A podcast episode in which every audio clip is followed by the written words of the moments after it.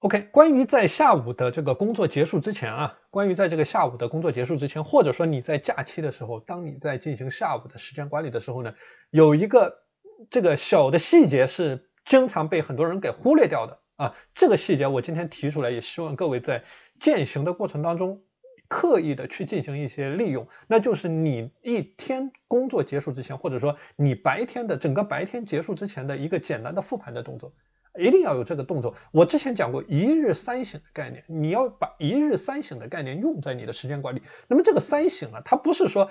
嗯，你的每次反思要做的非常的复杂，非常的这个这个这个花哨啊，它不是这种概念，它只是一种简单的思维模型，就是你要有意识的、刻意的去做这样一个动作。这个对于提升你整体的时间管理的效能和效率，它是有。非常好的积极意义在里面的。那比如说，在这个下午的这个自我的反省，那比如说针对你一天工作结束之前，或者说你在整个白天的这个时间管理结束之前呢，你可以做一次有意识的反思。这个反思的过程不需要太复杂。那比如说，你用上三分钟的时间、五分钟的时间，你就可以完成这样一个动作啊。你可以简单的对你手头的这个事情做一个简单的。回顾，那我在上节课我讲到的，你每天的三件事情，那你在回顾的时候，你做到一个首尾的呼应，那你你回顾你写在纸上的这三件事情，那么究竟怎么样？这样的一个过程，你不需要花上一分钟的时间，你就能够完成。但是它是对于你的一个整体的时间管理的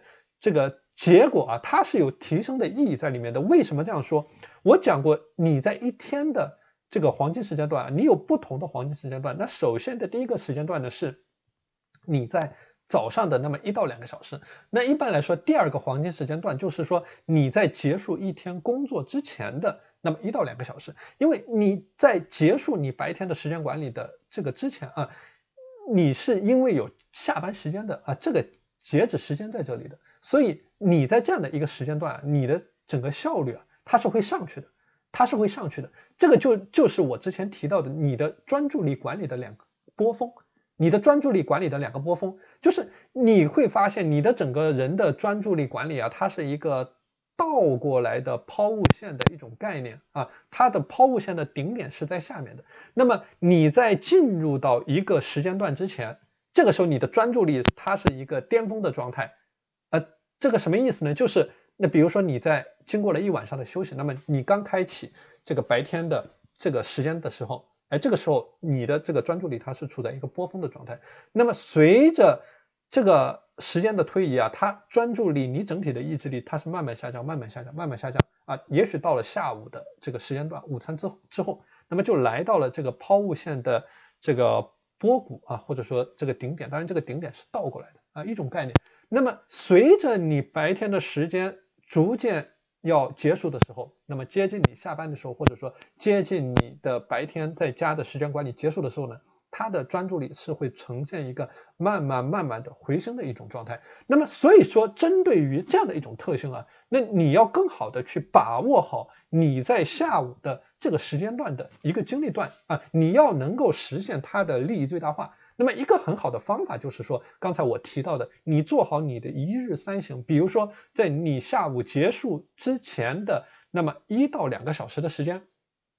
那么一到两个小时的时间，哎，你你用这种制度化的方式，或者说仪式化的方式来规定自己。那比如说我在我每天五点下班，那么我在四点的时候，或者说三点半的时候，那么我就会对我手上的事情做一次有。意识的、有针对性的回顾，整个回顾的过程不需要超过三分钟的时间，你就可以完成。那么，但是呢，它对于你接下来这最后的一个小时到一个半小时啊，它是有很大的一种提升的作用在里面的。为什么我们很多人整个人下午的时间好像浑浑噩噩就过去了，然后到了这个下班的时间也没有办法下班，然后加班，然后加班呢就是也没有一个时间的关联在里面，就是一直加班，一直加班，然后。导致了整个人晚上的时间被压缩，然后晚上的时间被压缩，然后就玩手机啊，然后导致整个睡眠被压缩，然后导致第二天整个人的状态被压缩。所以这个是提到的一个概念。为什么说你要把每一个具体的细节给它做好的原因？那么比如说这里就是一个很多人他会忽视掉的一个细节啊，这个也是你可以去入手去切入的一种方向在里面。